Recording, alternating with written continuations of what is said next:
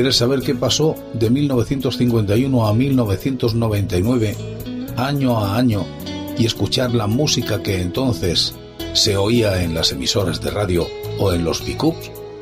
Vente conmigo. Te invito a que lo hagas en este espacio que he dado en denominar el agujero de la oreja. Y entramos en un año nuevo, en 1969, y nace la fórmula de Radio Reloj en Radio España de Barcelona.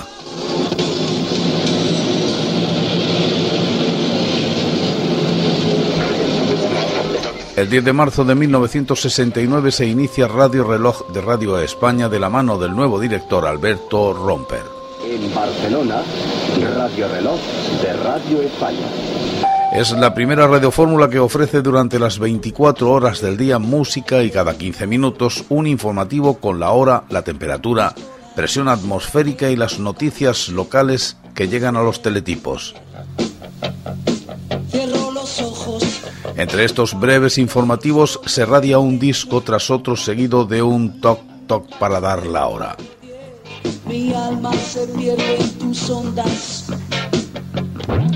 Los locutores pues se limitan a dar la hora, anunciar brevemente la canción sobre sus primeros compases y leer las noticias. En el indicativo se escuchan las notas musicales en vibráfono de Una noia y un soldat, del popular tema Baisan de la Font del Gat.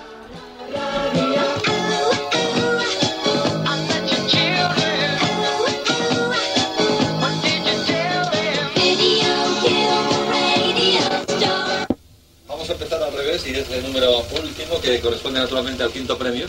Vamos a darlo ya a conocer a través de la sonda. Atención, un quinto premio que consiste en un cassette. ¿Para quién? Para Pilar Fernández Álvarez, que le corresponde el número 107. El número 107. Recuerda, Pilar, que a partir del lunes puedes pasar a recoger tu cassette por Ramblas 126.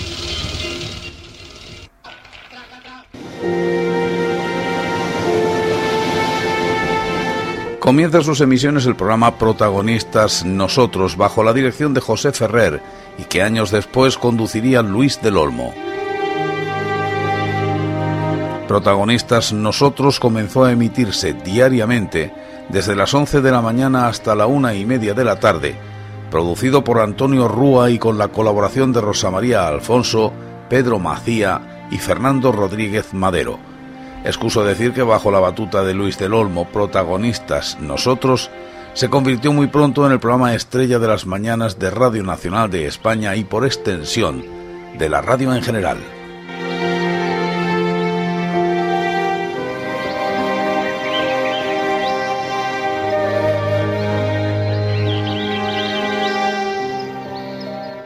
Typical empiezan a trabajar en televisión española en el programa Galas del Sábado.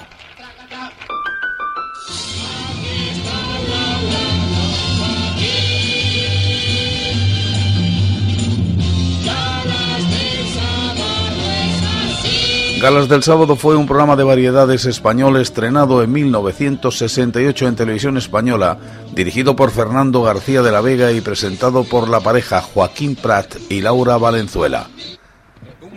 Por el plató pasaron gran parte de los grandes artistas nacionales e internacionales de la música y el humor como Tipicol, Karina Marisol, Los Brincos, Mocedades o Patti Bravo, entre muchísimos otros, intercalando sus actuaciones musicales con diversos gags.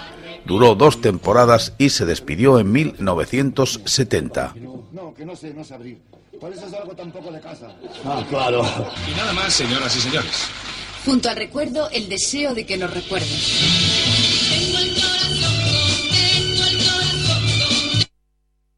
Esta grandiosa, porque es una gran artista, es Conchita Márquez Piquer y su marido Curro Romero. Se estrena el espacio musical de televisión española Ritmo 70, presentado por José María Íñigo. Fue un espacio de sobremesa de dos y media a tres de la primera cadena. Se realizó en blanco y negro. Comenzó su emisión el lunes 6 de octubre de 1969. Tenía dos formatos diferentes. El primero se realizaba de lunes a jueves y englobaba media hora de actuaciones musicales presentadas por distintos conductores sin tener uno fijo y el segundo se ofrecía los viernes siendo una especie de resumen de las actuaciones de la semana y un escaparate que mostraba las novedades más importantes de la música moderna. Lo presentaban Pepe Palau y José María Íñigo, encargados de la parte nacional y extranjera respectivamente. La realizadora del programa fue Pilar Miró. Esta tuvo problemas con la censura en una actuación de Víctor Manuel. Radio, Televisión Española, perdón, le multó y Víctor Manuel fue vetado. Y aunque se había colado el santo que viene después, primero hablaremos de un espacio dramático de televisión española, Hora 11. Fue un espacio dramático de televisión emitido por la 2 de Televisión Española entre 1968 y 1974. El programa estuvo en antena en la época dorada del teatro televisado en España. Convivió con otros programas y series similares de los que el más emblemático fue Estudio 1 en esa época la parrilla de televisión española emitía teatro televisado casi a diario, agrupando las obras representadas en diferentes espacios clasificados por géneros. Así, teatro de misterio, telecomedia, teatro de siempre, o bien por una peculiaridad concreta. En el caso de Hora 11 se trataba de piezas que nunca antes se habían representado en cine o televisión.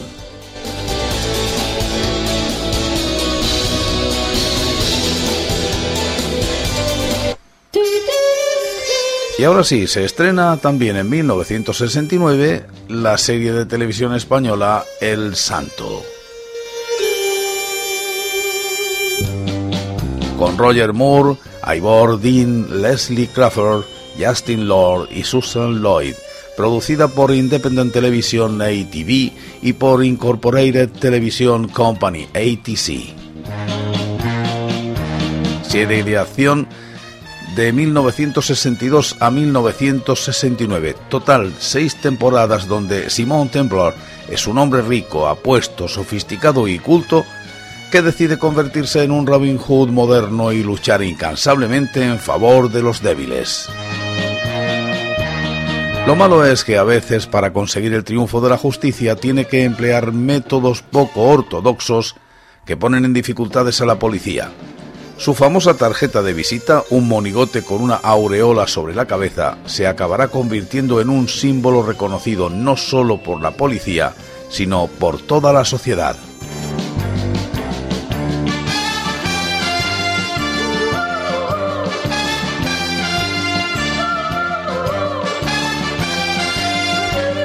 Y se estrena otra serie, Yo soy espía.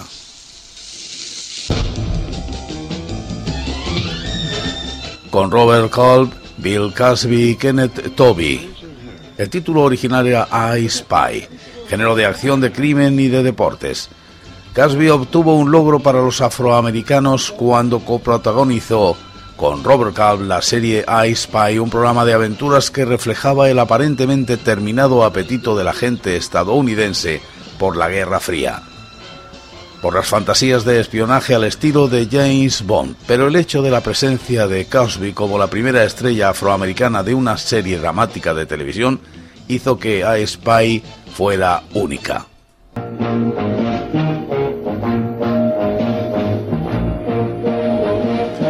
Y también se estrena la serie de Los Atrevidos, drama legal estadounidense emitida por la NBC durante tres temporadas, desde diciembre de 1968 hasta febrero de 1972.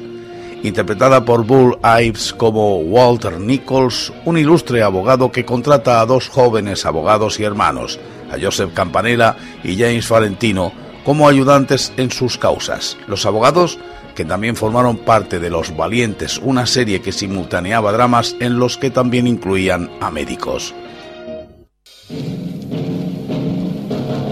Hay otro procedimiento mejor para de nuestro rival. Bueno, si después de un viaje Y se estrena la serie de televisión española El Conde de Montecristo con Pepe Martín. El Conde de Montecristo, Le Comte de Montecristo, es una novela de aventuras clásica de Alexandre Dumas, padre, y Auguste Maquet este último no figuró en los títulos de la obra ya que Alexandre Dumas pagó una elevada suma de dinero para que así fuera. Maquette era un colaborador muy activo en las novelas de Dumas, llegando a escribir obras enteras, reescribiéndolas Dumas después. Se suele considerar como el mejor trabajo de Dumas y a menudo se incluye en las listas de las mejores novelas de todos los tiempos. Tengo el honor de presentaros al conde de Montecristo. Gran placer, señor conde.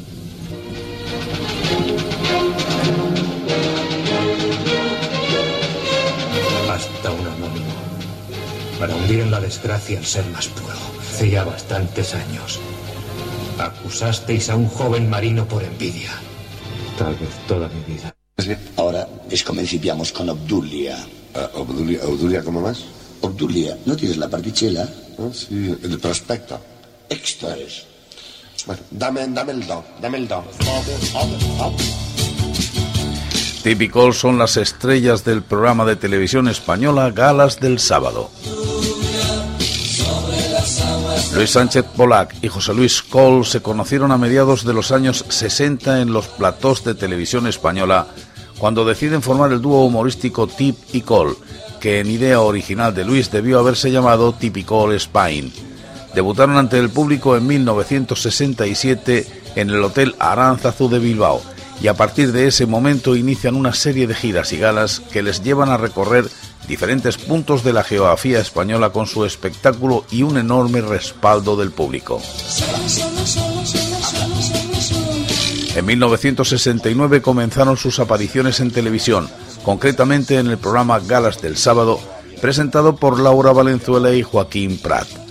A lo largo de los siguientes años y especialmente durante la década de los 70, su actividad en televisión es frenética y están presentes con su particular sentido del humor en casi todos los programas de espectáculos y entretenimiento de la época. Timón de la estampita, como tú lo dejaste en Valladolid. El último café, pura coincidencia, todo es posible en domingo, lo de Tipicol, la hora de o 625 líneas. Es en ese momento, en la década de los 70, cuando se convierten en un auténtico fenómeno social y sus tics y frases hechas son adoptados por el público en general como forma habitual de lenguaje. Sus coletillas fueron desde el dame la manita Pepe Luis hasta el para qué paraguayo. Especialmente popular fue la frase la semana que viene hablaremos del gobierno, con la que pretendían burlarse de los últimos coletazos de censura pública que aún quedaban en los años de la transición política española. De hecho, en febrero de 1979 uno de sus sketches no fue emitido en 625 líneas bajo la excusa, según alegó su director José Antonio Plaza, de la mediocridad de los guiones, lo que provocó su salida precipitada del espacio. De las gafas y luego ya no vi más. ¿Recuerdas aquella copla que nos llegaba del mar? Ah, Este Obdulia Obdulia fue famosísimo. Mañana seguimos hablando de este año de 1969. ¿Os apetece?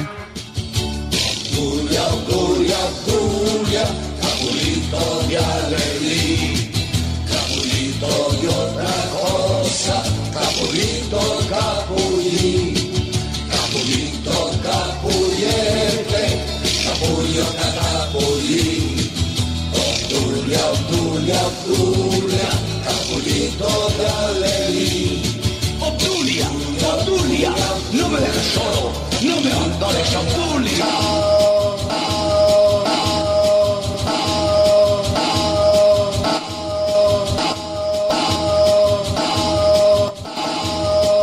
Serrat edita su primer disco LP en castellano.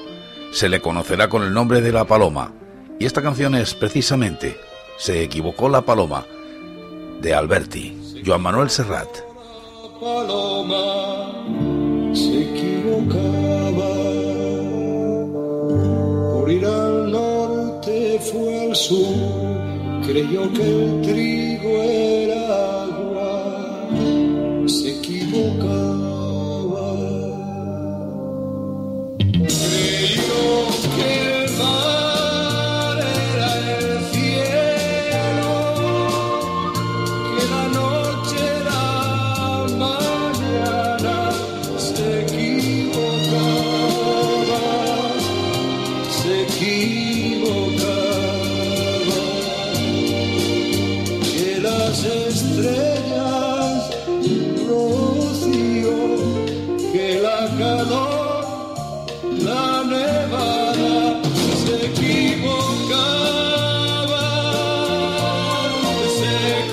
Y de Barcelona nos vamos a Granada con Miguel Ríos, que edita el disco del Himno a la Alegría, con la orquesta de Bualdo de los Ríos.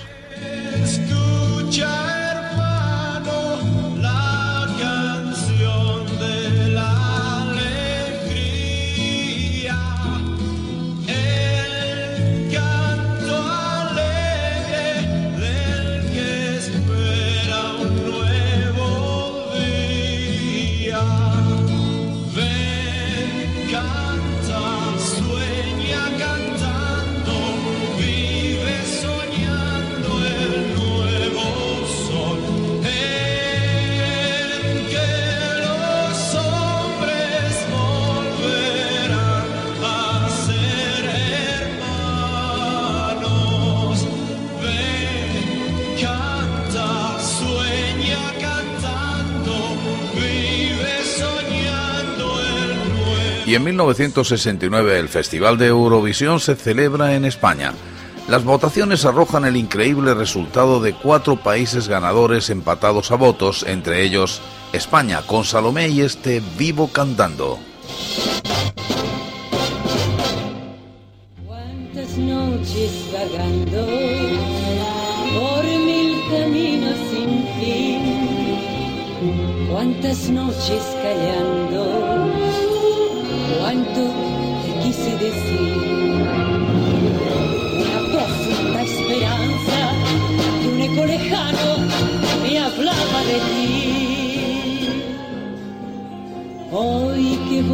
a mi vida, ya solo canto por ti. Desde que llegaste ya no vivo llorando, vivo cantando, vivo soñando. Solo quiero que me digas qué está pasando, que estoy temblando de estar junto a ti. Desde que llegaste ya no vivo llorando,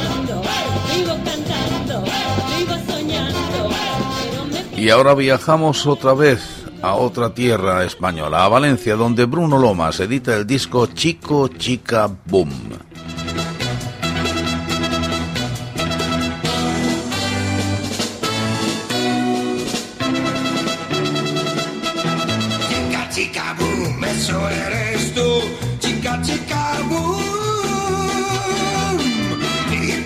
estoy tan loco por ti, loco por ti.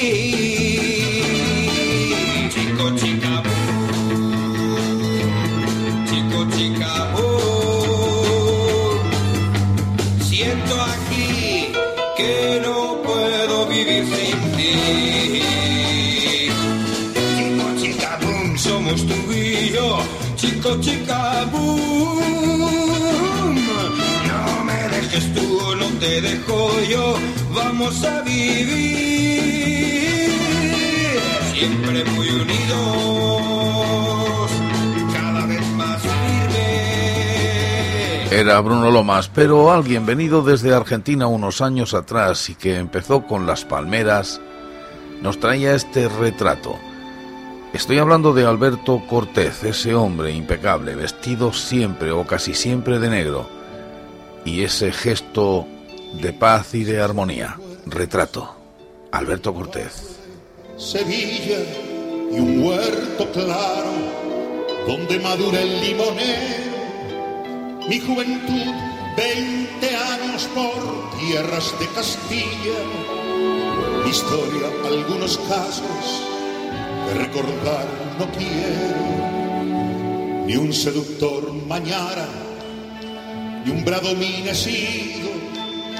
ya conocéis mi torpe aliño indumentario, mas recibí la flecha que me asignó Cupido y amé cuando ellas pueden tener de hospitalario. Hay en mis venas gotas de sangre jacobina, pero mi verso brota. Pero otros temas, estos en inglés, también triunfaban. Y Elvis Presley, precisamente con Sin de Ghetto, lo hacía. Esta canción, en este caso, interpretada a capela. As the snow flies On a cold and gray Chicago morning, a poor little baby child is born in the ghetto. And his mama cries. Cause if there's one thing she don't need is another hungry mouth to feed in the ghetto. Now, people, don't you understand? The child needs a helping hand. He'll grow to be an angry young man someday. I take a look at you and me. Are we too blind to see? Or do we simply turn our heads and look the other way? Well, the world turns. Pero otra canción sonó muchísimo, muchísimo, muchísimo. Era este In the Year 2525 de Sagan and Evans. ¿Qué os parece recordarla? If man is still alive, if woman can survive,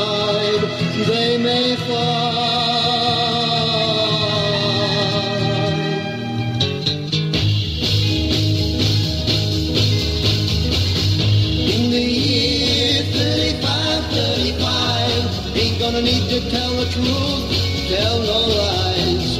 Everything you think, do, and say is in the pill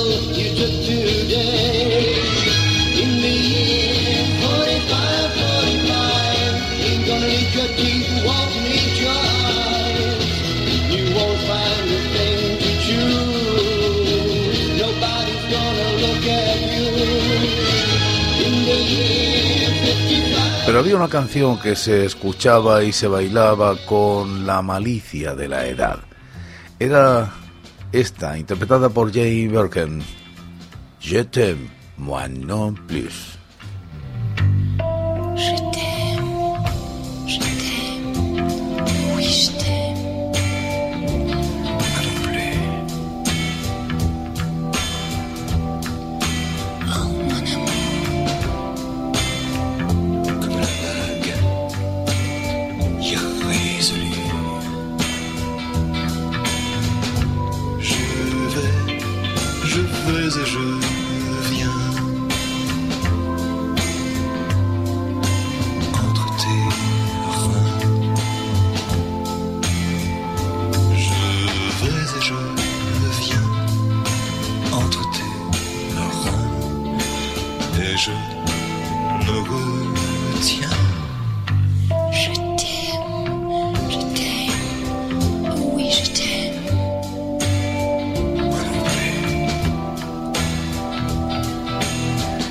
Pero alguien con la calidad de George Moustaki también nos traía este Lemetec.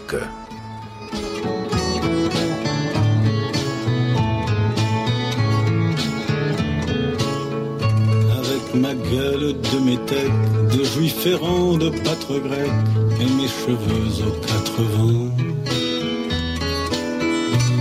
Mes yeux tout délavés, qui me donnent l'air de rêver, moi qui ne rêve plus souvent.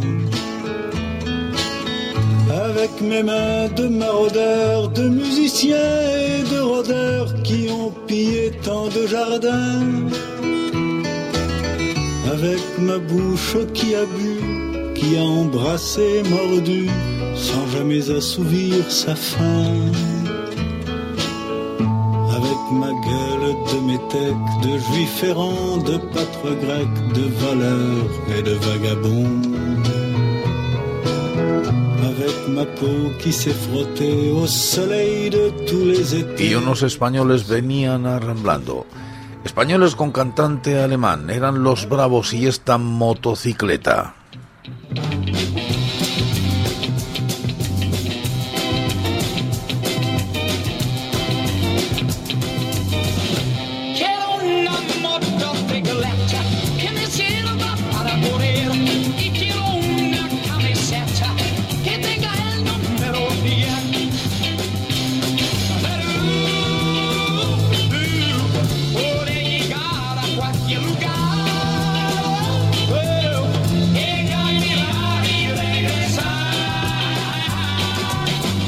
Grupo español con cantante alemán y con nombre inglés o americano, Mike Kennedy. Pero escuchábamos otros tipos de música también. Por ejemplo, se estrenó el concierto de guitarra del compositor español Ernesto Halter.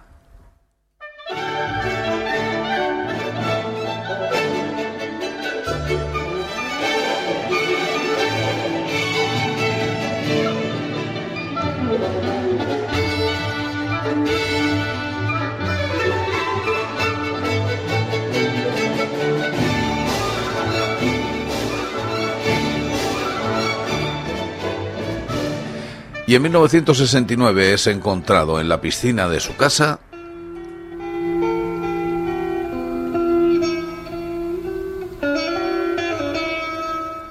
Brian Jones, miembro fundador del grupo británico de música rock Rolling Stone, con una sobredosis de droga.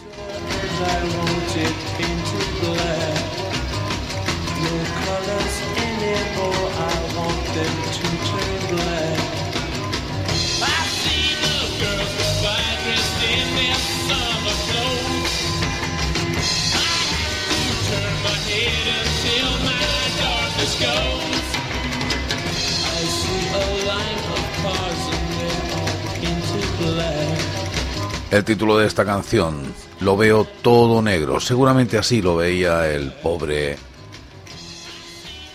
Brian Jones. La droga. Qué cosa tan mala.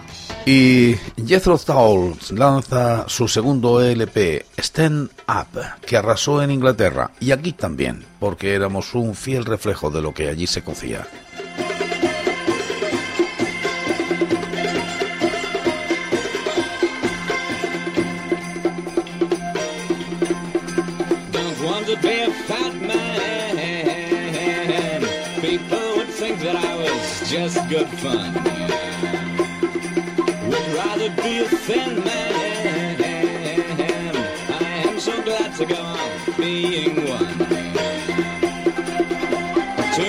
Y muere la cantadora flamenca La Niña de los Peines. La música española seguía escuchándose en muchísimos sitios.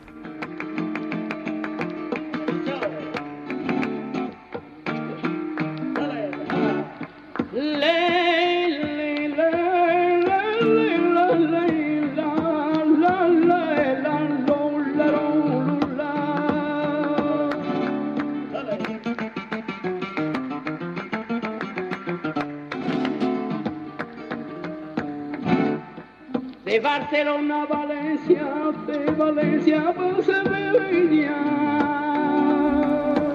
Era el gurgú, la niña de los peines. Y también se produce un hecho insólito. John Lennon y Yoko Ono hacen su sleeping en un hotel de Ámsterdam, en protesta por la política de Estados Unidos en Vietnam.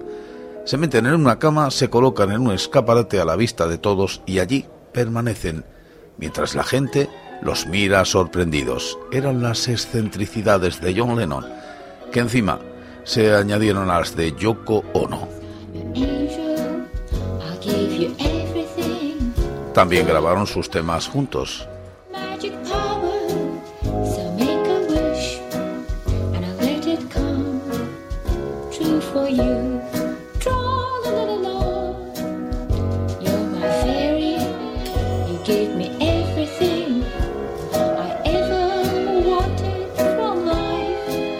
Escuchando este tema nos vamos desde el agujero de la oreja a escuchar un poema.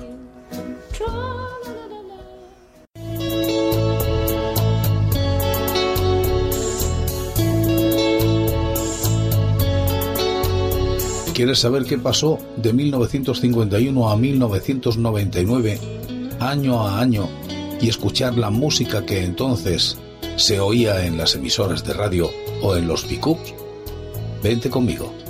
Te invito a que lo hagas en este espacio que he dado en denominar el agujero de la oreja.